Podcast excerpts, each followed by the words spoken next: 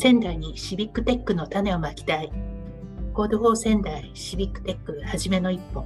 今日も始まります。 Code for 仙台の高橋そのみです。若見めぐみです。佐藤里真です。よろしくお願いします。はい、えー先週に引き続いて、えーまあ、今日もですね、6月25日に行われた、えーとマッピングパーティーについて、まあ、ちょっとあの高橋海人さん、その時のご参加者である高橋海人さんをゲストにお迎えしてお話をいろいろお聞きしております。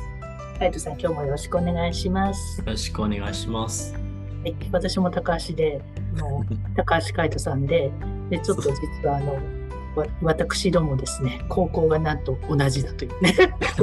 そのえー、そうなんですか。そうですねはいたまたま新潟高校というところで、えー、そうか。なんと、はい、かなり年の離れた先輩がございます。まあ大先輩ということで。はいはい優秀な人が多いわけなんですね。まあそうですね、ちょっと結構猛烈な進学校だったので、はい。あの勉強は大変だったんですけど、まあ、それはともかくとして、えーとまあ、そんなわけで、えー私も海人さんも出身が仙台ではないということですよね。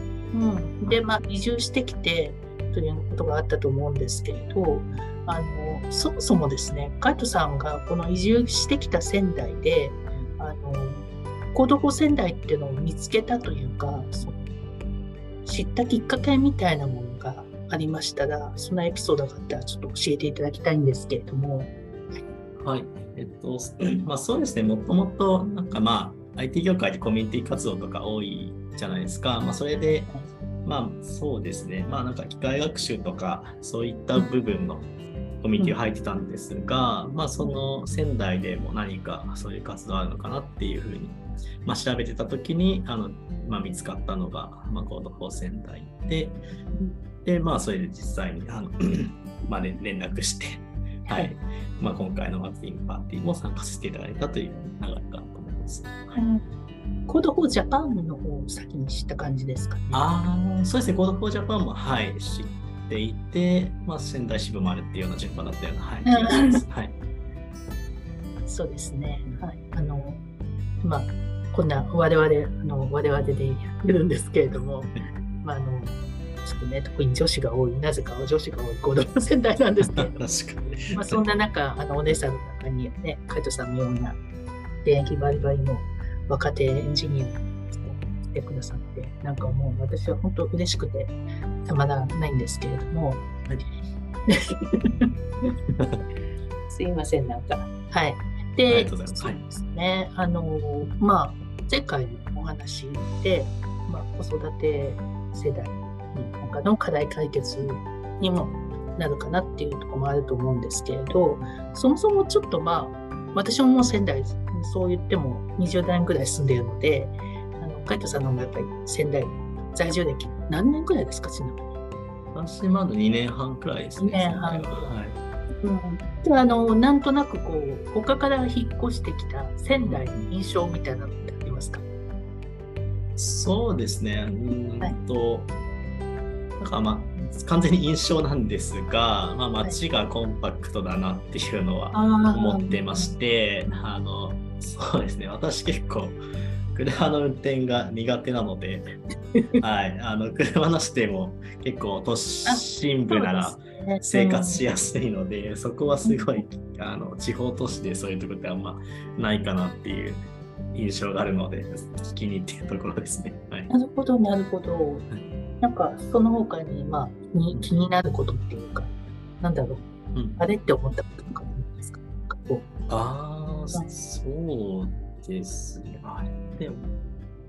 う。ん、あんまりなんか不満はないですね、現状。そうかはい、そうか。はい。そうですね。はい。ちょっと不満なく過ごしてるんで、はい。うあー、うん、そうですね。ちょっとまあ震災からねあの12年とかも経っているので、うんうん。うんあんまりこの震災のこのね、あー確後かにっていうものってないので、うん今、割と落ち着いた感じのですよね、仙台市はね。なるほど。あの、橋さん、どうですかね、コードフ仙台で、なんか、まあ、先週もちょっとお話いただいたんですけれども、はい実際バリバリとこう手を動かして、なんかこう、うーん、どう言えばいいのかな。そういった、まさにえシビックテックを実装したいような、なんかそんな感じですかね。それともなんか、どっちか、どちらかというと人を集めて、えーまあ、なんか言ってるの難しいんですけど、要は手を動かす側なのか、はいはいまあはい、人を集める側で動きたいのかなって、なんかそんな、ちょっと、あますか。うん。あ、そうですね。まあ、まずはちょっと手を動かす側でできたらいいかなと思ってまして、まあ、その、なんか、やっぱ関心事としては、あの、なんか、いわゆる EBPM みたいな、あエビデンスに基づいた政策決定みたいな分野が、まあ、結構興味があるところなので、うん。まあ、そういったものに関連した、なんか、仮説を立てたり、まあ、データ収集したり、まあ、可視化したりっていうところは、一番、まあ、現状では関心あるところかなっていうところですね。あ。はい。なんか本当にあのおっしゃってたね、あのこうそれこそ政策の分野に関わってくるような、ね、ものじゃないですか。うんうん。いや、もうまさになんていうのかな、あの行動仙台そのものというか、あのもうアルベティスがだと思っていて、はい。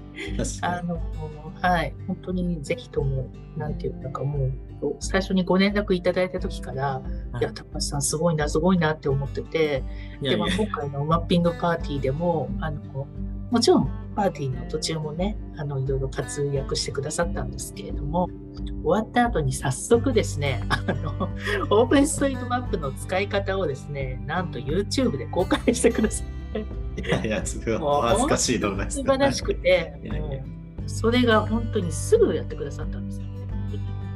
ですよね。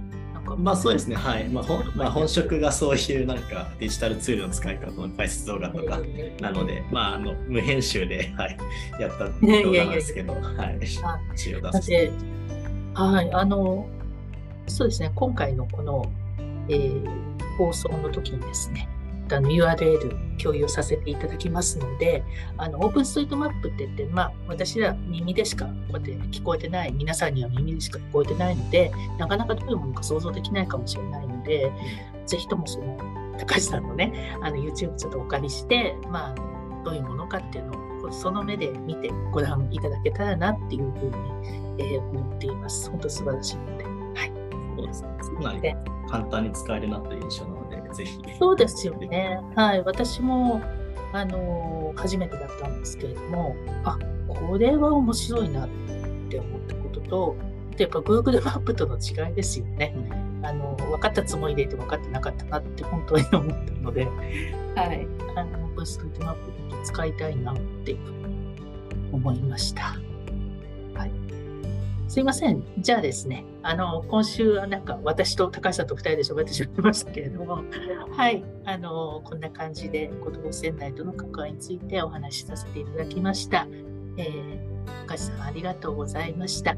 ではまた次回も高橋さんゲストになりますので、よろしくお願いします。本日は。ありがとうございましたありがとうございました